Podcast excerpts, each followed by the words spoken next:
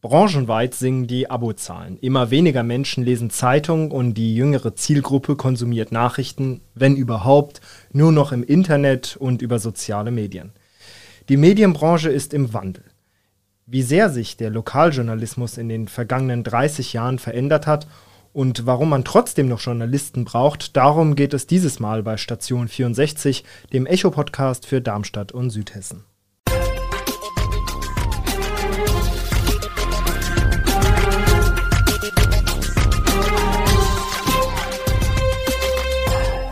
Gude aus der Echo-Redaktion. Mein Name ist Puja Kasasi und ich stehe heute mit meiner Kollegin Lena Scheuermann für euch hinter dem Mikro.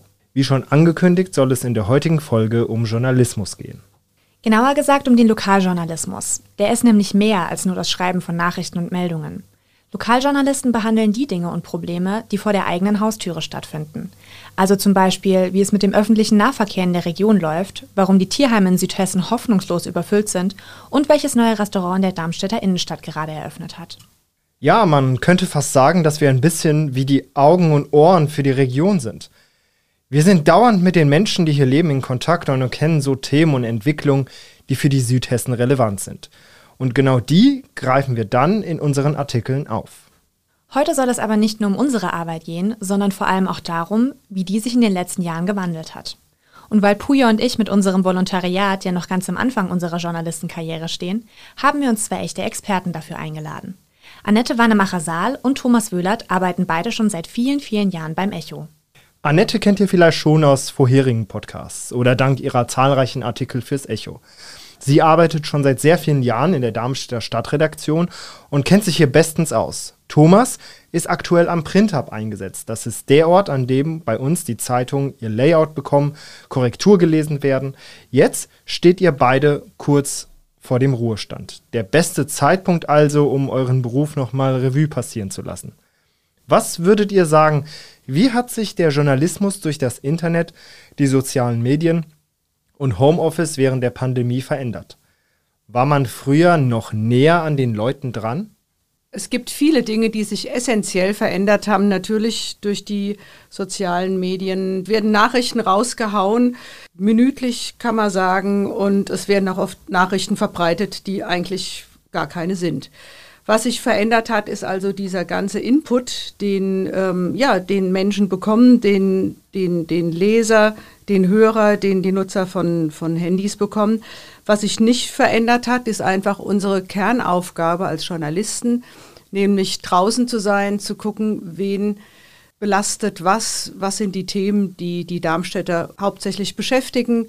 Und da sind wir nach wie vor, wie vor 30 Jahren, ganz nah dran, indem wir einfach rausgehen, greifen Themen auf, die uns entweder nahegebracht werden oder die wir selbst entdecken, recherchieren sie idealerweise ordentlich und bereiten sie so auf, dass der Leser am nächsten Tag bestens informiert ist und wenn es sehr gut läuft, kommentieren wir sie auch noch. Es ist jetzt so, dass vor 20 Jahren äh, oder vor 25 Jahren die Quellen, die wir benutzt haben, sicherlich nicht so üppig gesät waren wie heute.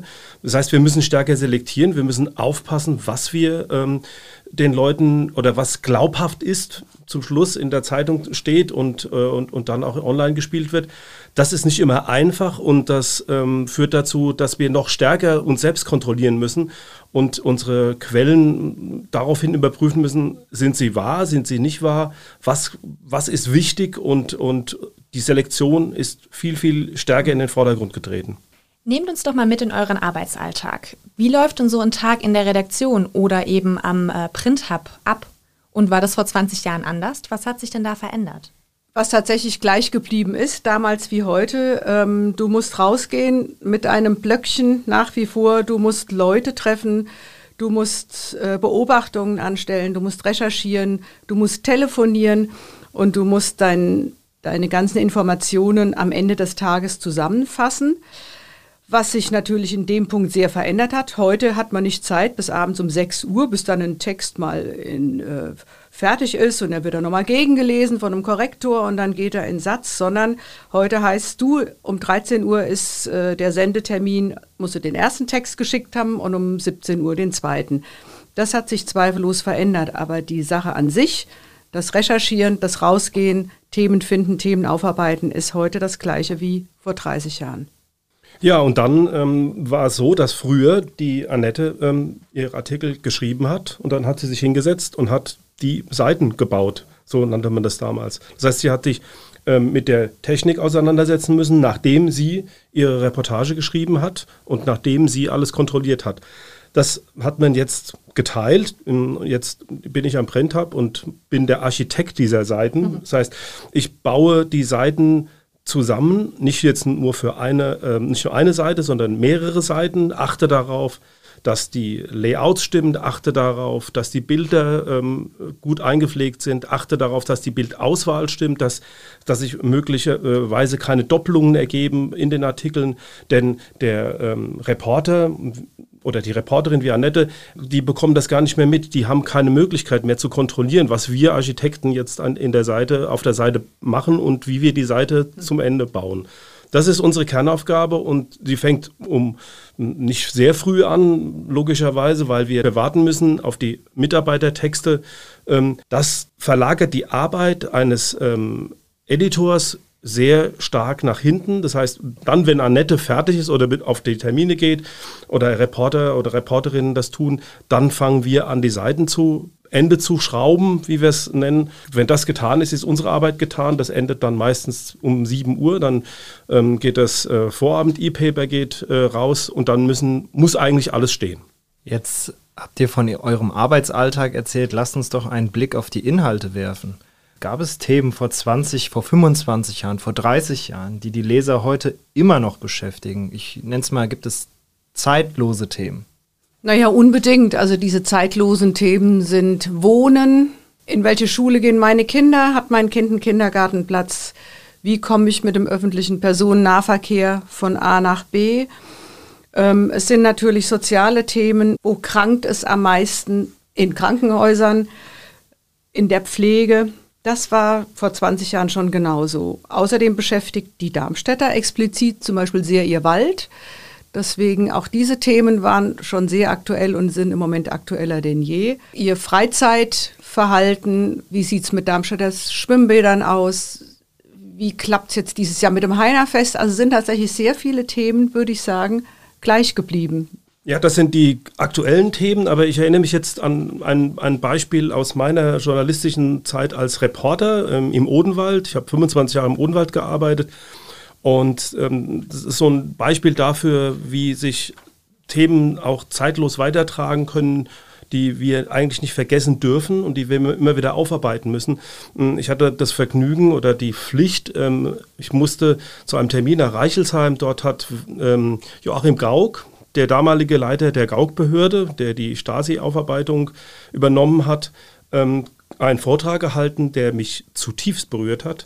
Äh, ich habe darüber geschrieben, er ist ja später dann Bundespräsident geworden. Ich habe noch zu dem Zeit, dortigen, damaligen Zeitpunkt noch nie so viele Rückmeldungen bekommen von Menschen, die gesagt haben, Danke, dass ihr uns daran erinnert habt, denn es ist auch eine Pflicht, uns äh, daran zu erinnern. Wir haben das gar nicht auf dem Schirm gehabt, was da passiert ist, was den Leuten dort passiert ist in der ehemaligen DDR, ähm, wie sie über die Stasi überwacht worden sind. Und ähm, das war ein Einblick, das war ein Fenster, das wir geöffnet haben, um den Leuten klarzumachen, dass ähm, so darf das nie wieder passieren. Und ein Mahnmal, wenn man so will. Ähm, aber das hat sehr mich beeindruckt und es hat sehr viele ähm, Leser beeindruckt. Und das ist, glaube ich, auch eine Aufgabe für uns gewesen. Wir schaffen es mit unseren Texten ja auch immer wieder, Leute zu berühren, wie ihr das gerade schön erzählt habt. Trotzdem kann man aber beobachten, dass branchenweit die Abozahlen sinken und immer weniger Menschen lokale Zeitungen lesen. Wieso braucht man denn aus eurer Sicht heute noch Lokaljournalismus, wenn im Internet so viele Nachrichten auch schon kostenfrei zu finden sind? Ja, es sollte ja unsere Stärke sein, eben nicht nur diese schnellen Nachrichten zu verbreiten und über jedes Stöckchen zu springen, das äh, wir im, im, auf Social Media finden, sondern unser Job ist einfach wirklich Nachrichten zu verifizieren, nachzuhaken und zu, über, äh, zu hinterfragen, wie kam es überhaupt dazu. Oder beispielsweise jetzt bei einer Oberbürgermeisterwahl, dass wir den Darmstädtern helfen bei der Entscheidungsfindung, welchen Oberbürgermeister wähle ich.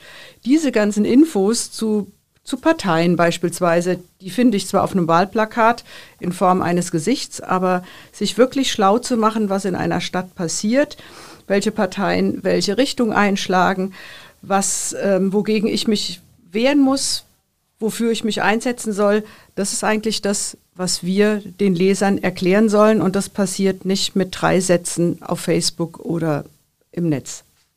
Ja, und genauso wichtig ist es natürlich, ähm, zu, immer zu hinterfragen, wie sicher das ist, meine Quelle ist, die ich gerade, die, von der ich das gerade bekommen habe. Und ähm, dann weiter zu recherchieren und weiter nachzufragen, aber nie jetzt nur einer Quelle zu vertrauen, was der, die Verlockung natürlich in der heutigen Zeit ist, Facebook, Twitter, ähm, Instagram und allen anderen ausgespielten sozialen Kanälen.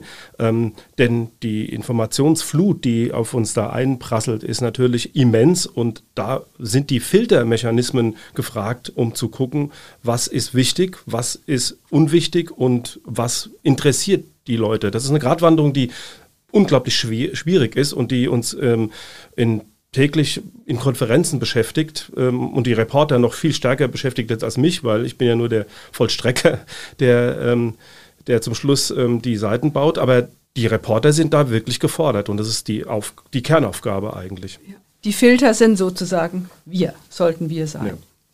Bleiben wir nochmal bei den Inhalten. Könntet ihr uns von einer Situation vielleicht berichten oder von einer Story, äh, in der euer Lokaljournalismus dazu beigetragen hat, ein bisher unentdecktes Problem aufzudecken und Maßnahmen zu ergreifen? Vielleicht habt ihr Artikeln oder Themen, Stories im Kopf, an die ihr euch erinnert und sagt, oh, das war, das war eine Story, Mensch. Vielleicht, vielleicht habt ihr da was. Ja gut, da gibt es natürlich Stories, bei denen man heute sagt, das war eine Story. Das ist dann meinetwegen ein Flugzeugabsturz vor 30 Jahren gewesen, den man selbst miterlebt hat im Wolfskirchen Park, zu dem er dann gerast ist und hat als im wahrsten Sinne rasender Reporter darüber berichtet. Das ist das eine, damit haben wir ja nichts bewegt, damit waren wir nur vor Ort und konnten schildern, was dort passiert ist. Also das sind so sehr beeindruckende Dinge, die man nach wie vor noch im Kopf hat. Dass wir tatsächlich äh, was verändern können oder Geschichten geschrieben haben oder Beiträge geliefert haben, die vielleicht verhindern, dass in einem, in einem Darmstädter Wald statt 130 Bäume nur 26 gefällt werden. Das geht auf unsere Berichterstattung zurück, dass wir kritisch hinterfragt haben, muss es denn sein, dass am Waldkunstpfad 130 Bäume umfallen? Reichen nicht weniger. Das sind Dinge, die haben wir kommentiert, die haben wir hinterfragt. Es gab Bürgerinitiativen.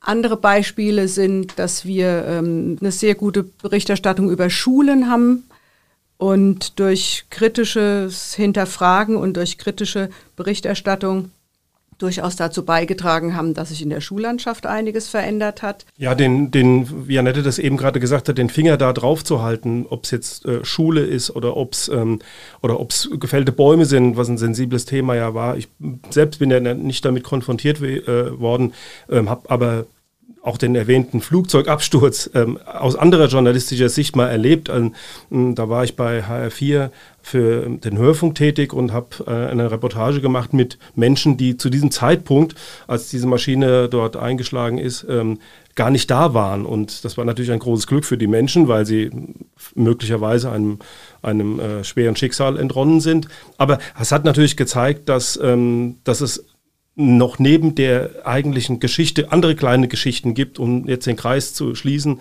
Das ist das, glaube ich, dass aus vielen Themen andere Themen wieder entstehen können und äh, diese Themenvielfalt äh, und zu merken, was aus bestimmten Themen werden kann, das ist, glaube ich, etwas, was, ähm, was auch eine Kernaufgabe ist von uns äh, Journalisten, all, ganz allgemein. Denn damit äh, bewegen wir die Leute ja in, zeigen wir den Leuten ähm, Möglichkeiten auf, die sie vielleicht, an die sie selbst nie geglaubt hatten. Und ähm, das, das ist, glaube ich, auch ein, ein Kernthema.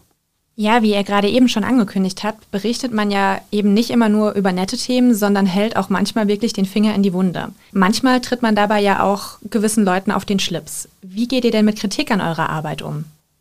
Das ist natürlich schwierig. Ähm, dass jeder von uns möchte ja schon gerne zwar kritisch berichten, aber ähm, wenn man kritisch berichtet, dann dann passiert es, wie jetzt bei meinem ganz konkreten Fall, kann ich das sagen, zu einem TU-Kanzler, den wir an der, den wir hier lange Jahre hatten und mit dem das Verhältnis auch eigentlich ähm, äh, sehr professionell verlaufen ist. Dennoch war klar, dass er einen sehr problematischen Führungsstil hat. Und ich habe dann einen Abschlussbericht nach seinen vielen Jahren Kanzlerschaft geschrieben über die reinen Verdienste, die, die äh, diese Person zweifellos hatte. Dennoch habe ich in einem Kommentar kritisch angemerkt, dass, es, dass er eine schwierige Persönlichkeit war. Das kam natürlich nicht nur bei ihm nicht gut an, sondern da ähm, gab es viele Menschen, die gesagt haben, Mensch, wie toll, dass Sie das mal so geschrieben haben. Und andere haben gesagt, ja, wie können Sie denn jetzt am Schluss diesem armen Mann das mit auf den Weg geben? Also man muss sich dann irgendwie positionieren. Ähm, und das fällt manchmal schwer.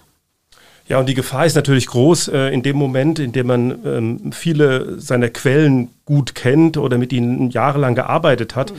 ähm, dann unter Umständen ihnen auch mal wehtun zu müssen. Das, das ist aber, das verlangt eine, der professionelle Umgang, den wir haben müssen. Wir, wir dürfen uns nie mit, mit einer Sache eigen machen, so eigen machen, dass wir eventuell befangen sein könnten. Das, ist, das sind viele Randbereiche, weil vielleicht Freundschaften geknüpft werden, über bestimmte Themen geknüpft werden ähm, mit, mit Personen. Dann muss man auch so, so, so, so ehrlich sein und muss sagen, dann bin ich raus aus der Nummer. Das kann ich nicht weiterverfolgen. Und das, das erfordert den professionellen Umgang. Meiner Meinung nach ist das nicht immer der Fall, aber es ist unabdingbar, um sauberen Journalismus zu hinterlassen. Viele spannende Einblicke. Vielleicht könnt ihr abschließend äh, eins, zwei, vielleicht auch drei persönliche Höhepunkte oder Erinnerungen teilen, die euch während eurer 35 Jahren jo Lokaljournalismus besonders geprägt haben oder vielleicht auch Geschichten, die ihr selbst geschrieben habt. Nehmt uns da vielleicht mal mit. Gut, äh, was mich, glaube ich, in diesen 35 Jahren am meisten beeindruckt hat, das war die Flüchtlingskrise 2015. Ähm, das hat uns ja irgendwie dann von heute auf morgen ein Stück weit erwischt und wir, wir haben wir hatten die Möglichkeit an dem Tag, an dem die ersten Flüchtlinge nach Darmstadt gekommen sind, in die Bürgersporthalle ähm, mit dabei zu sein, als diese Busse angekommen sind. Und ich muss sagen, das war einer meiner berührendsten Reportagen oder Themen überhaupt zu sehen, was mit diesen Menschen, die aus diesen Bussen nach Wochen oder Monaten ausgestiegen sind, wie es denen ging, Beobachtungen anzustellen, das Ganze zu beschreiben, war das eine. Und ich glaube, das haben wir auch alle sehr eindrucksvoll, auch meine Kollegen, äh, getan. Aber es gab auch ganz viele Situationen, die habe ich dann eben nicht gedruckt, die habe ich gesehen, weinende Frauen, die ihre Kinder nicht mehr gefunden haben und vermisst haben oder Jugendliche ohne Begleitung mit einem Handy in einer Plastiktüte, die weinend irgendwo gesessen haben. Ein paar Dinge schreibt man dann eben auch nicht. Ähm, so viel Sensibilität muss sein, aber das hat mich zweifellos am meisten beeindruckt in dieser ganzen Arbeitszeit. Dass wir Geschichten geschrieben haben, die vielleicht dazu beigetragen haben, dass wir heute alle im Hochschulstadion schwimmen können, weil wir ähm, durch Berichterstattung auch wirklich viel bewegt haben, das sind schöne Momente und das sind schöne Erinnerungen, aber die eindrucksvollsten sind eigentlich an anderer Stelle. Ja, ähm, ich hatte vor, das ist jetzt schon viele Jahre her, hatte ich mal das Vergnügen mit dem damaligen ähm, Ministerpräsidenten, hessischen Ministerpräsidenten Hans Eichel zusammen in Rossbach ähm, einen Sommertermin wahrnehmen zu dürfen. Wir haben da ähm, unter einem großen Apfelbaum gesessen am Rossbacher Hof und äh, es ging natürlich um Fragen und Landwirtschaft und jeder wusste, ähm, die Landwirte klagen eigentlich ja immer, aber ähm, auch manchmal zu Recht, manchmal zu Unrecht. Ähm, das war aber gar nicht das Thema. Mir ist nur in dem Moment ist mir der Gedanke gekommen, wir gehen ja ganz schön kritisch immer mit unseren Menschen, die wir, über die wir schreiben, ob das Politiker sind, ob das Kulturschaffende sind oder wer auch immer. Wir gehen sehr kritisch mit ihnen um und in dem Moment habe ich diesen, diesen Mann gesehen, der einfach nur Mann war, nur Gast war dort auf dem Hof, der seinen Apfelkuchen gegessen hat und seinen Kaffee getrunken hat. Und es hat mich daran erinnert, dass man neben all dem, was wir als kritische Journalisten an Härte und an und an, natürlich auch an Feuer mitbringen, nie vergessen dürfen, dass da auch immer ein Mensch dahinter steht. Und dieser Mensch war zu diesem Zeitpunkt einfach nur Mensch und einfach nur Gast und, äh, und das sollten wir eigentlich nicht vergessen, weil das im Journalismus, glaube ich, genauso wichtig ist wie unser Anliegen, ähm, wahrhaftig zu sein, ähm, innovativ zu schreiben, neue Sachen, neue Geschichten zu generieren, aber nie zu vergessen, dass da immer auch Menschen dahinter sind. Das ist doch ein wunderschönes Schlusswort. Dann bleibt mir eigentlich nur noch zu sagen, herzlichen Dank, dass ihr heute bei unserem Podcast mit dabei wart und eure langjährigen Lebenserfahrungen in dem Beruf mit uns geteilt habt. Bevor wir uns nun für heute von euch verabschieden, haben wir noch eine Ankündigung für euch. Puja und ich hatten heute die Ehre, euch die allerletzte Folge von Station 64 zu präsentieren. Das bedeutet aber nicht, dass ihr keine weiteren Nachrichten aus der Region mehr auf die Ohren bekommt. Nach einer kurzen Sommerpause kommen wir im Oktober mit einem neuen Podcast-Projekt zurück. Das neue Format wird inhaltlich zwar ein bisschen anders, aber wir, die Volontärinnen und Volontäre der VRM, bleiben euch noch als Hosts erhalten. Ihr dürft also gespannt sein. Schaut in den nächsten Wochen doch mal bei uns auf echoonline.de vorbei, damit ihr nicht verpasst, wann und wie es hier weitergeht. Das war's nun aber wirklich für heute. Vielen Dank, dass ihr so treu bei den insgesamt 154 Folgen von Station 64 eingeschaltet habt. Bis bald und macht's gut. Tschüss. Station 64 ist eine Produktion der VAM von Allgemeiner Zeitung, Wiesbadener Kurier, Echo Online und Mittelhessen.de. Redaktion und Produktion die VolontärInnen der VAM. Ihr erreicht uns per Mail an audio.vam.de.